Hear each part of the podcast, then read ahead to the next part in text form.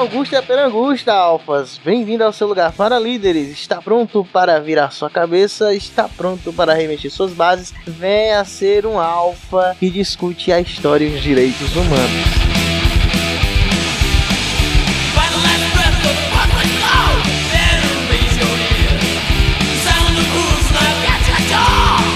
Bom, estamos aqui hoje para discutir sobre a famosa foto, né? Aquela foto tirada de Jogos de Verão de 1968, quando dois negros aproveitaram os pódios para conclamar um protesto silencioso pelos direitos civis e principalmente dos negros, não só nos Estados Unidos, como também no mundo. Então nós, hoje vamos discutir a história por trás dessa foto e principalmente também a história por trás do homem branco que está na foto, que ele tem um papel assim, pode ser tido como fundamental também, né? Para aquele protesto naquele dia. E o que aconteceu com ele depois, cara, faz você pensar: será que vale a pena perder tudo, né? Por um bem maior, para outras pessoas? Então a gente vai discutir isso hoje. E eu trouxe um, duas pessoas bacanas para discutir aqui comigo. Primeiramente, apresentando, quero apresentar o novato, né? O, o amigo Fábio que aceitou gravar com a gente um novo editor, editor de podcast. Tá surgindo aí no mercado, olha aí. Vocês precisam de um editor. É o editor do Nerd Alpha, né, Fábio? Do Frequência Fantasma e do Nerd Alpha. Olha só. Tudo bem, pessoal que tá ouvindo? Muito prazer. E hoje nós vamos bater aquele papo gostoso sobre esse símbolo que teve na Olimpíada de 68 que marcou a história até hoje é lembrado, né? E também temos a nossa participante, que eu acho que já é o quarto, é o terceiro episódio que ela grava com a gente. Nossa amiga lá do HQ Fan, não é isso? Gato Coió também, Gisele. Oi, beleza? Por aqui mais uma vez, né? Fazendo parte dessa emoção aí junto com vocês. Valeu pela oportunidade. Vamos lá, vamos discutir um pouquinho sobre a história, toda a história por trás dessa foto.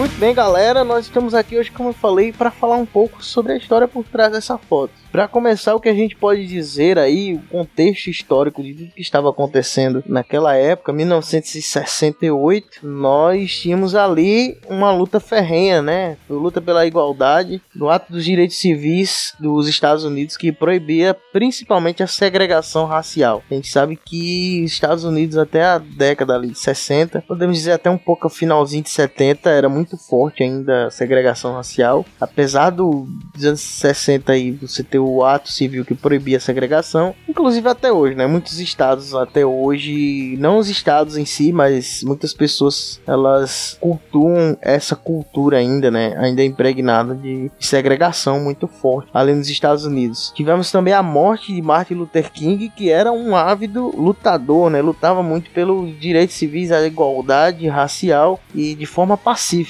E foi morto, né? Foi assassinado e foi um ano de muita turbulência, principalmente para os negros nessa luta pela igualdade racial. Nesse interim, nesse plano de fundo, o que, que a gente pode observar, querido Fábio? Eu acho que pra gente começar a falar um pouco, vamos retroceder um pouquinho, vamos falar de uma figura meio que central para tudo isso que aconteceu nesse período. Nessa faculdade onde estudava o Tommy Smith e o João Carlos, que foi o medalha de bronze e o medalha de ouro nessas Olimpíadas, eles tiveram um professor fundamental que chamava Harry Edwards, que ele era um sociólogo e um ativista dos direitos civis. As experiências dele era basicamente em cima de atletas afro-americanos. Então, quando teve as Olimpíadas de 68, por conta já do assassinato do Martin Luther King, a tensão tá bem aflorada, até mesmo pelos próprios discursos do Malcolm X. Ele sugeriu de ter uma, uma manifestação nas Olimpíadas, um grande protesto. Só que aí o Comitê Olímpico, juntamente com, a, com as delegações das equipes dos países, mesmo de outros países, acharam melhor não, bloquearam isso daí, e mas vários atletas apoiaram a ideia dele e estavam pensando em o que fazer. E aí meio que as coisas começaram a caminhar para o que ia acontecer, porque eles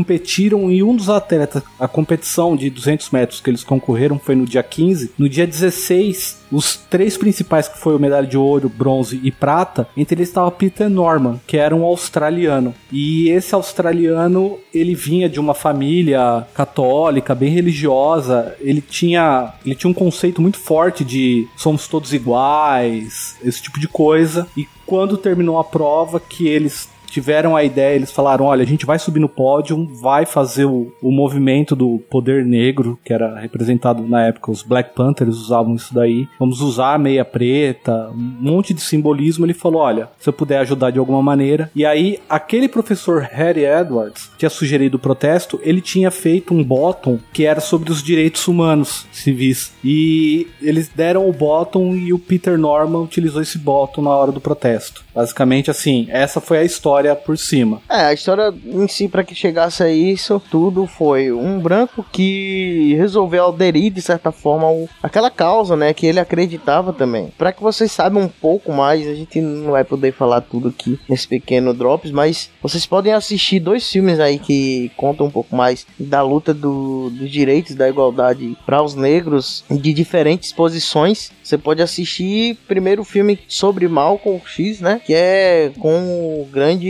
Denzel Washington, Denzel Washington que faz o personagem principal, que é o, o filme é o Malcolm X, né? Malcolm X. Então vocês procurem aí, assistam um filme muito bom com Denzel Washington. Então vocês assistam aí Malcolm X, filme muito bom e também vocês podem assistir um filme que já aí já fala a luta pela igualdade pelo lado do Martin Luther King, que é um filme recente aí chamado Selma, né? A Marcha da Liberdade. Então vocês podem assistir esse filme também. Então nós temos dois contrapontos, né? Um pregava a igualdade à base da força, né? Basicamente, que era Malcolm X, e o outro pregava a igualdade à base da pacificação, né? Forma pacífica. E Malcolm X veio morrer três anos antes do, do Martin Luther King, né? Martin Luther King, três anos depois, 68, morreu. A partir desse plano de fundo histórico que se desenrola esse protesto, né? Que temos essa foto. Nós temos aí o Peter Norman, como o Fábio falou, Gisele, nós temos aí um, uma questão muito grande, porque não foi só um ato de subir lá e protestar. Teve uma coisa tão simbólica e tão grande ali que atingiu gerações e gerações e atingiu todo um público, né? Não, na verdade, né? Aquela teoria do efeito borboleta, ela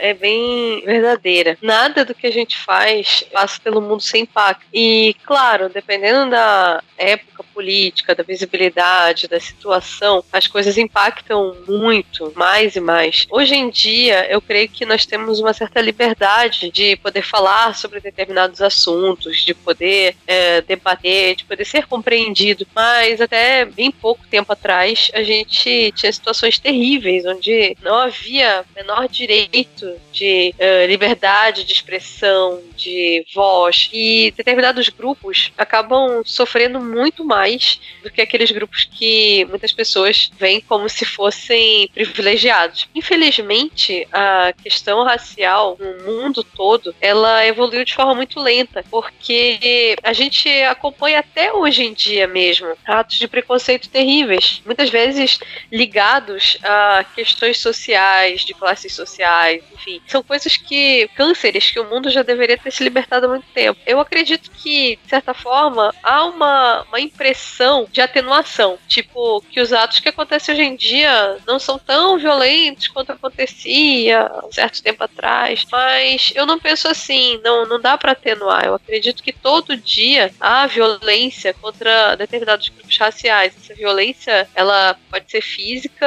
ela pode ser ideológica ou ela pode ser uh, mesmo social, quando não há garantia de direitos para determinados grupos de pessoas. Então, claro, a gente está falando de determinado episódio que aconteceu em determinada época.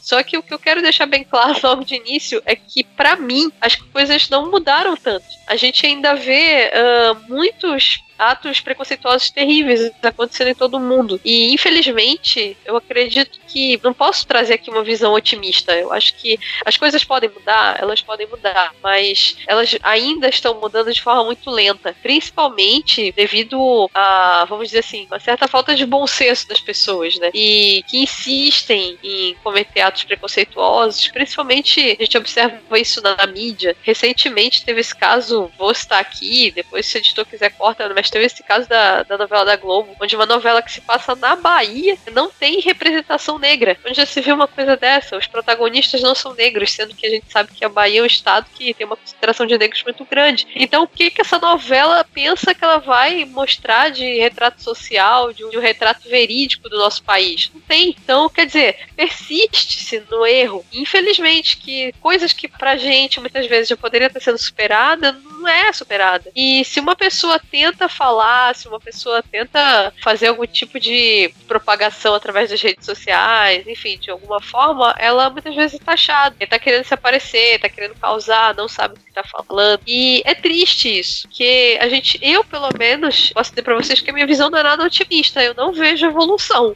Eu não sei quanto a vocês. Não, eu concordo com a Gisele, porque eu acho assim, cê, às vezes a pessoa pode pensar, ah, mas de 68 até 2018 não é uma escala de tempo contando geração muito longa para sanar um problema desse. Só que se nós formos pegar a evolução que nós tivemos científica, tecnológica, até mesmo social, o preconceito ainda está muito gravado ainda na nossa sociedade. E assim, é uma coisa que você encontra em todos os lugares. Basicamente, qualquer país que você visitar, ele vai ter um nível de preconceito. E muda muito, claro, conforme o aspecto cultural. E aí, por exemplo, as pessoas podem falar, ah, mas nos Estados Unidos a gente vê que lá o preconceito é muito maior contra o negro lá. Eu já acho que não. Eu falo, eu acho que lá o preconceito não é nem menor e nem tão maior. Eu acho que lá, o, pelo, tanto que eles têm de liberdade de expressão, isso aquilo, o preconceituoso, ele, ele dá a cara. Ele fala, não, eu sou preconceituoso. Você consegue ouvir a voz dele identificar quem é um cara que, é, que costuma discriminar, que é preconceituoso. No Brasil, a gente tem muito o que é o rasteira. É um preconceito velado, o cara age por trás, sabe? Que nem você citou o exemplo da novela. Você fazer uma novela na Bahia, que é o coração do Brasil desde que a gente foi colonizado. É maioria negra, parda. Os atores que vão estar na novela, nenhum corresponde a esse perfil. Então, assim, dá para você já ver como funciona o tipo de preconceito aqui no nosso próprio país. Esse preconceito mais que age pelas costas. É aquele assim, ah, eu não vou falar que eu odeio negro, mas na hora que esse cara entrar no banco, eu vou travar a porta nele, entendeu? Eu tava fazendo um trabalho com adolescentes, é, eu tava dando aulas para eles de um curso, e era um curso para preparação para o trabalho, né? E eu fiz um, um bate-volta com eles com relação a estereótipos. Eu perguntei, tipo, qual seria o estereótipo de um ladrão e qual seria o estereótipo de um executivo. Então as pessoas acabam descrevendo, né? Tipo, uma pessoa morena, uma pessoa assim assim. E o executivo seria um homem claro, de cabelos claros, coisa e tal. E todo mundo concordou, assim, de imediato, né? Que aquele cara que anda desleixado, às vezes tem uma pele mais é, curtida do sol, ou mesmo é moreno de nascença, poderia ser potencialmente um ladrão e o cara de terno e gravata, coisa e tal, poderia ser potencialmente um executivo. E eu falei para eles assim, gente, se de repente esse cara aqui de terno gravata, ele for sim um executivo, mas que comete atos de corrupção dentro da empresa dele, se ele estiver roubando de alguma forma, se o dinheiro que ele está indo depositar no banco for um dinheiro ilícito, eles não tinham parado para pensar nisso. Eu tava falando para eles, existem diversos tipos de roubo, existem diversos tipos de pessoas. Tem aquelas pessoas que gostam de se vestir de forma mais humilde, enfim, e vamos dizer, não tentam demonstrar o que elas são através da imagem. Então, alguns se sentiram envergonhados, até porque havia alguns que eram, inclusive, é, de pele parda e que, assim, se confessaram que eles teriam um certo preconceito contra a pessoa com a pele parecida com a deles. Hum, então, a gente vê que o, é até um certo auto-preconceito. É muito difícil de quebrar o estereótipo, Mas de transformar aí, as pessoas, de falar nada é o que parece.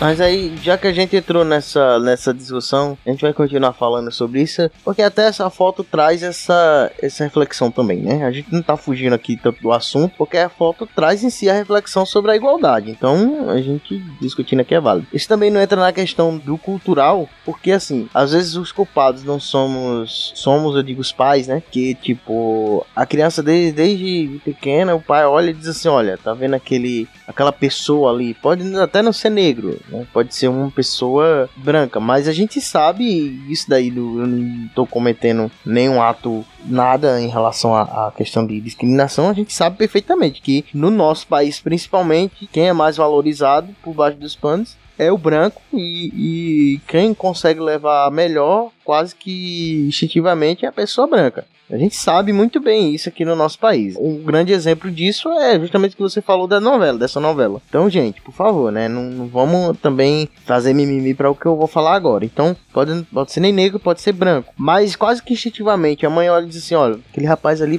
pode ser um ladrão, cuidado, não ande, não fale, não converse. Não converse com pessoas estranhas. Mas aí, quando diz pessoas estranhas, quase que instintivamente aponta para alguém nesses perfis que a gente tá citando. Isso não vem muito do cultural, às vezes não é nem um racismo ou, ou um, um, uma discriminação em si. Às vezes é um, um ato cultural espontâneo, né, que provoca em si a discriminação. Sim, sim. É interessante, já fazendo ligação com a questão da foto, é que o ato cultural, entre aspas, né, ele vai até além. Ali no caso da, da competição, é até irônico, né, porque, claro, o esporte, ele, a gente tem aquela impressão de integração, né, de que as pessoas fazem atividades esportivas para se integrar, coisa e tal. Mas na realidade, quando a gente vai ver uma competição ferrada, né, coloca um Brasil e Argentina aí pra você ver se o pessoal não vai ficar xingando lá, não vai ficar se destruindo no tapa se uh, um se desentender com o outro lá na, na torcida, enfim. Então, as situações esportivas, elas acabam gerando também graves desentendimentos e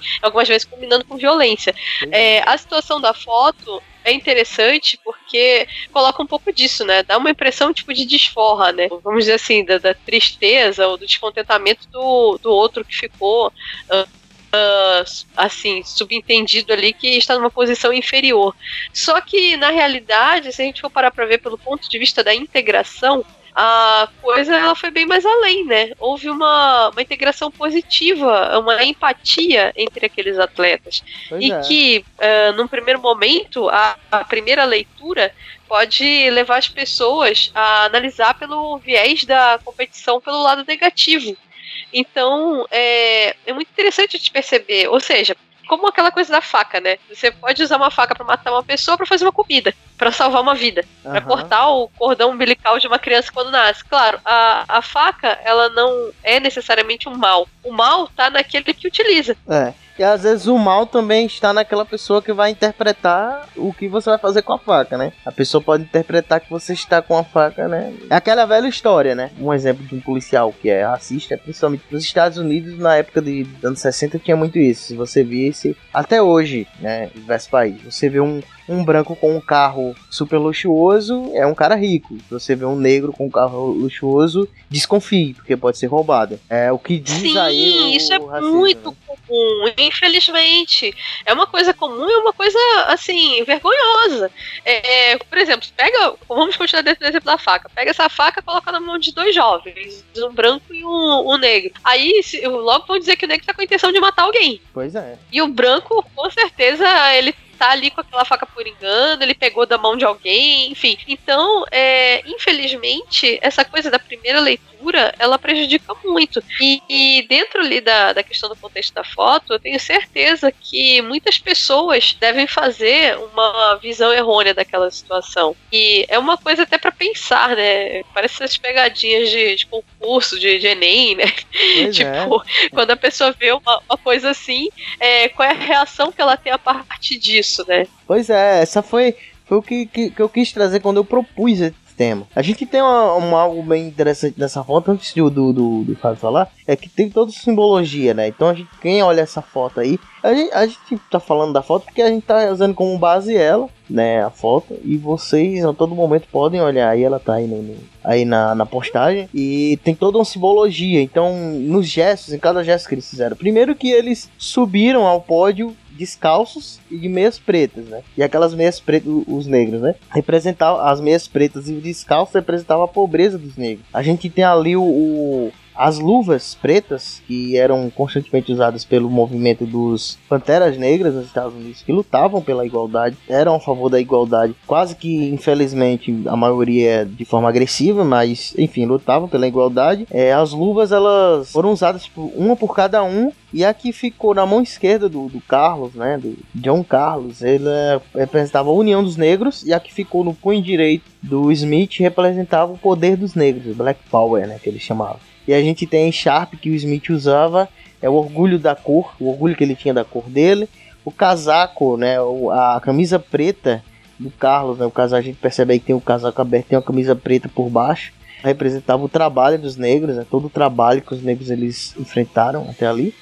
E o broche, o, o Bolton, né, que o Fábio citou, que foi usado pelos três atletas, tanto os dois negros co como o, o homem branco, ele representava os direitos humanos, né, os direitos humanos, principalmente dos negros.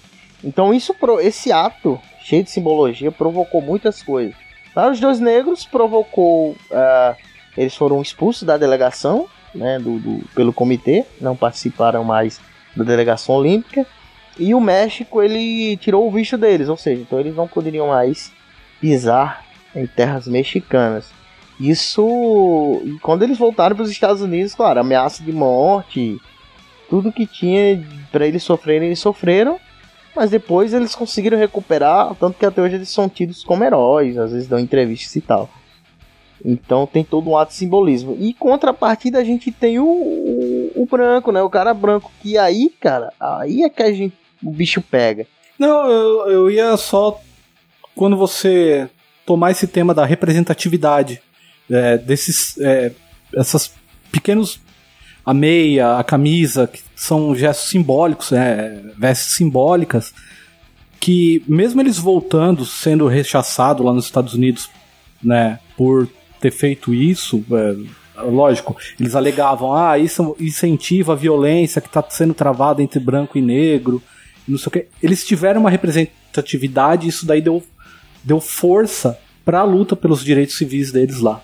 Mas aí, em contrapartida, a gente tem o que é o principal nessa foto que me levou a discutir sobre ela, que é o que aconteceu com o, o, o Peter, né? Com o Peter Norman, que é o rapaz branco da foto. Ele aderiu a esse movimento, ele usou o broche, ele, ele era a favor dos rapazes. Mas aí a gente tinha uma situação em que a Austrália, que é o país de origem dele, a, as leis de apartheid na Austrália eram mais rigorosas até do que a África do Sul, cara. E atenção, os protestos que existiam na Austrália, principalmente das restrições à imigração de negros para a Austrália e também a, as leis que discriminavam os aborígenes, né, lá na Austrália, e entre as quais as adoções forçadas de crianças nativas a famílias brancas. Quer dizer, as crianças eram forçadas a serem adotadas a famílias brancas. Olha que coisa. E vinham, né, de outro país.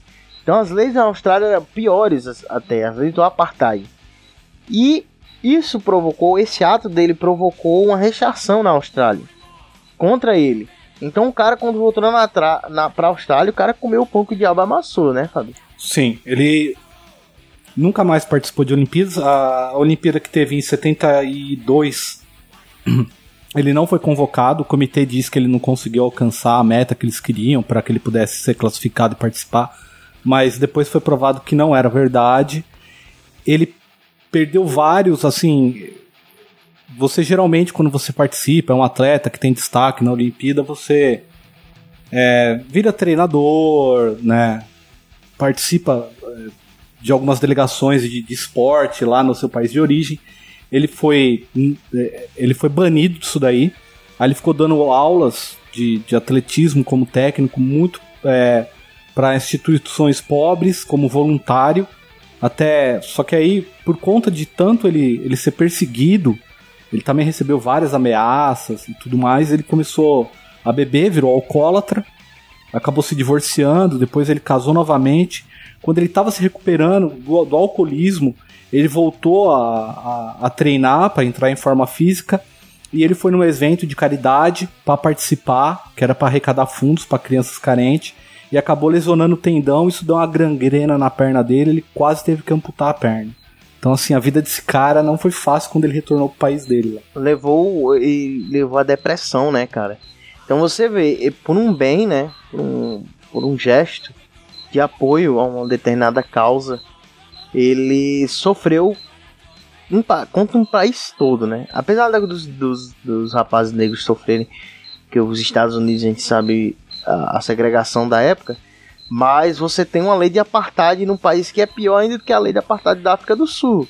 Cara, para você ter uma ideia, você tem, para você ter uma ideia do que era o apartheid na África do Sul, você pode assistir o filme Hotel Rwanda, né, filme de 94, se eu não me engano. E você vai ter uma ideia do que era o apartheid no, na, na África do Sul. Você vai ter um, uma ideia que, do que provocava o apartheid e principalmente entre as tribos negras, né? Que eram dizima, elas se dizimavam entre si, né? Por conta de tudo isso. Você vai ter uma ideia um pouco ali. Mas era um país que era pior até. E ele sofreu tudo isso, cara, e lutou até o fim. E só que a gente sabe, né, que a pessoa às vezes ela deixa se entregar às coisas ruins. Ele se entregou ao alcoolismo, o que depois ele conseguiu superar, mas por conta desse ferimento a gangrena, a gangrena veio, consequência do, disso veio a depressão e, e tudo mais. Então a gente tem aí um cara que abriu mão de tudo, porque ele sabia, claro que ele sabia que ele ia sofrer no país dele, lógico. E mas ele aderiu à causa dos caras, Gisele. O que que a gente pode ir lá como lição disso? Bom, é uma coisa que antes de começar, uh, vamos dizer assim, ao centro da questão, eu estava aqui raciocinando, né? Eu pensei, nossa, é incrível, tanta simbologia, uh, tanta vontade de tentar mostrar, né, para a sociedade a sua importância, o seu valor, o valor dessa causa, uh, aquela sede de mudança e tentando fazer isso de uma forma uh, talvez até silenciosa, né? Porque a gente sabe que muitas pessoas acabam na história da, da humanidade elas tentaram impor uh, sua ideologia através de guerras e de lutas, né? E ali foi, de certa forma, um protesto pacífico, né? Uma coisa inocente que não chegou a ferir pessoas, não chegou a prejudicar pessoas, pelo contrário, eles estavam só tentando fazer a parte deles dentro daquele contexto, né? E vem toda essa ação é, contrária, né? Que infelizmente, assim, vergonha, né? Todos nós é, ver que para quê, né? Tanta perseguição, tanta, tanta coisa sem sentido. E ainda por cima, né, aquelas pessoas que tentam apoiar, que tentam fazer parte de alguma forma, também acabam sendo perseguidas. Eu acho que período, vamos dizer assim, extremamente negativo, né, da, da história, que manchou também, de certa forma, a própria história do esporte, que sempre é visto, como já falei, como uma atividade integrativa, mas é, que muitos momentos, né, devido a mais escolhas de dirigentes, de, de determinados grupos de pessoas, uh, acabam sendo utilizados dessa forma tão deturpada. E, infelizmente, na sociedade também tem muito disso. Por exemplo, se agora, no meio de uma avenida, tiver um rapaz uh, negro, um rapaz que esteja em situação de risco, e se uma pessoa branca ela tentar acudir esse rapaz de alguma forma, tentar se abraçar com ele ali no meio da multidão, é, principalmente se ele estiver sendo acusado de algum ato delituoso, se ele tiver alguma situação crítica, como essa pessoa vai ser julgada? Então a sociedade ela continua de, certa forma agindo do mesmo jeito. É, quantas vezes, quantas pessoas tentaram fazer alguma coisa positiva pelo próximo e foram mal compreendidas? É, infelizmente, claro, ali uma questão de um contexto, vamos dizer assim, social maior, mas se a gente for buscar no contexto social menor, a mentalidade é a mesma, cara. É, qualquer pessoa que for tentar fazer alguma coisa de positiva para alguma pessoa que esteja sendo incompreendida, ela vai acabar sofrendo da mesma forma. Então, é, foi uma história que aconteceu há muito tempo? Foi. É, foi dentro do contexto do esporte? Foi. Mas se a gente for parar pra pensar, dentro do contexto social, isso aí tá acontecendo toda hora. Infelizmente. Não, eu, eu acho assim, que nem a Gisele tava falando. Às vezes pode ser até um pouco mais leve. Pra gente ter uma ideia, o próprio aquele próprio filme de herói que saiu, Pantera Negra, você vê que assim, é um filme que ele deu uma bilheteria enorme porque ele tinha uma representatividade, né, uma, uma questão de pouco herói negro no cinema, é, e não só por conta da, de ser negro, mas assim, a questão histórica mesmo. Eles foram resgatar isso. É um filme né, é, com esse simbolismo de raiz. E você vê o número de pessoas que ficou de mimimi na internet reclamando, sabe? Ah, mas é, não é para tanto, mas é só um filme de herói e o filme nem é tão bom. Esse tipo de, de reclamação. Então, assim, não precisa às vezes nem ser tão violento, sabe? uma, um pequeno gesto, assim, de você simplesmente lançar um filme de herói e que aquele grupo se identificou, já é motivo de gente. Já começa a sair do bueiro, sabe? As baratas começam a sair do bueiro. Pois é. Sim, sim, sim. Pois é. Eu nem vou tão longe assim, porque o, o exemplo do Pantera Negra, eu acho que o filme até que chegou a ter mais, uh, vamos dizer assim, afeição, né, mais empatia do público do que mesmo sofrer algum tipo de uh, perseguição. Eu acredito que foram pouquíssimas as pessoas que chegaram a se ah, fazer algum com ato certeza. mesmo. Mas não. eu já, já comparo com dentro. Sim, teve, mas dentro da cultura pop, eu já comparo com um caso que eu achei lamentável, que foi ali do, do Jovens Titãs, né? Quando divulgaram a foto da moça que tava fazendo a heroína, inclusive até esqueci o nome daquela que é cor de laranja, né? E estelar, todo mundo estelar, falou, estelar, ah, estelar. a estelar, exatamente. Então, ah, por que, que ela vai fazer estelar? Porque ela é negra, ela não pode fazer estelar. Aí quando começaram a divulgar lá as fotos uh, dela com a roupa, coisa e tal, aí pegaram, ah, porque o cabelo não ficou bom. Sim, qual é o problema, né? É, não é, claro, a foto ela não estava composta totalmente. Mas mesmo se pintarem ela de laranja, o que, que tem de mais? Uma moça negra fazer o papel de uma alienígena laranja? Eu acho que não tem a ver. Ela pode fazer à vontade se, se escolheram ela porque ela tem talento. E isso foi uma coisa que, assim, que mais me deixou deprimida quando as pessoas falavam disso, é que só falavam é, praticamente sobre a questão da cor. Ninguém tava colocando ali em jogo o talento da moça. Alguns ainda falavam, ah, porque ela tem talento sim Sim, mas, poxa, se ela passou na seleção, se ela fez vários testes, se ela passou por vários diretores, então ela merece estar ali. Eu acho que isso daí é uma coisa que tá fora de questão. Não precisa nem é, se questionar se ela vai ficar bem ou não no papel, porque afinal, tem várias pessoas que avaliaram ela. Mas infelizmente aconteceu essa, essa coisa lamentável das pessoas ficarem pré-julgando por causa da cor da moça, né? Absurdo.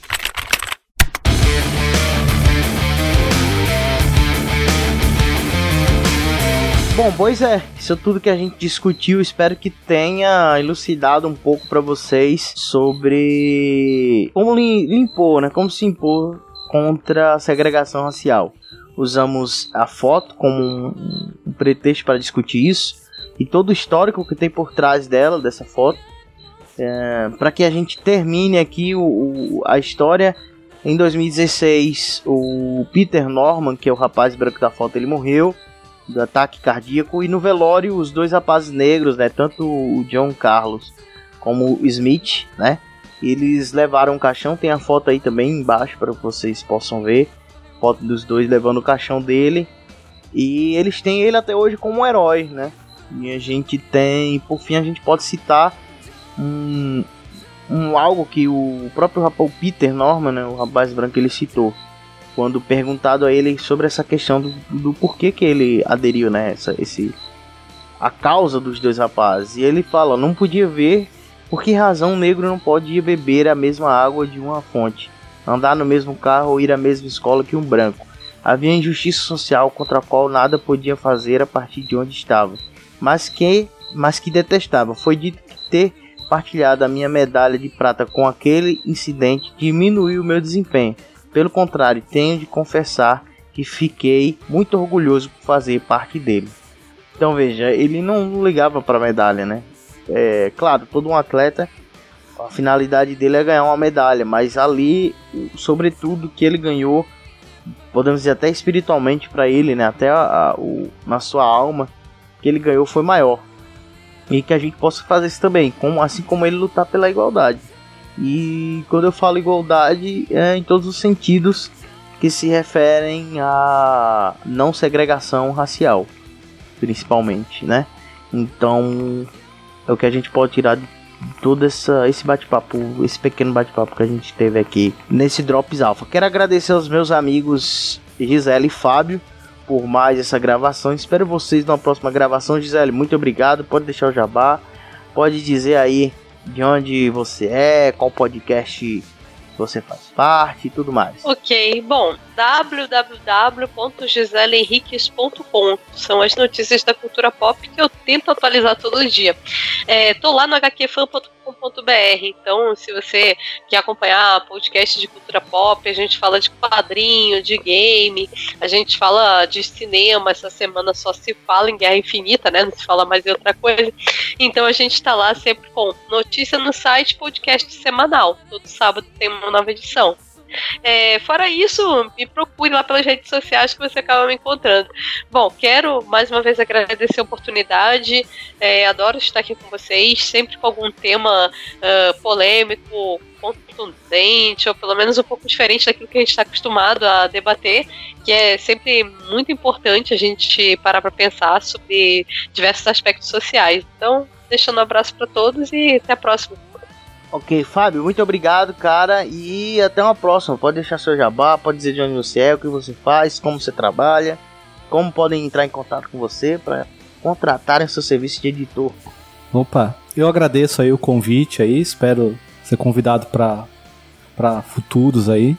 Estou sempre à disposição. E eu participo do podcast Frequência Fantasma, onde a gente faz análise de filme de terror, tanto antigo quanto atuais, né?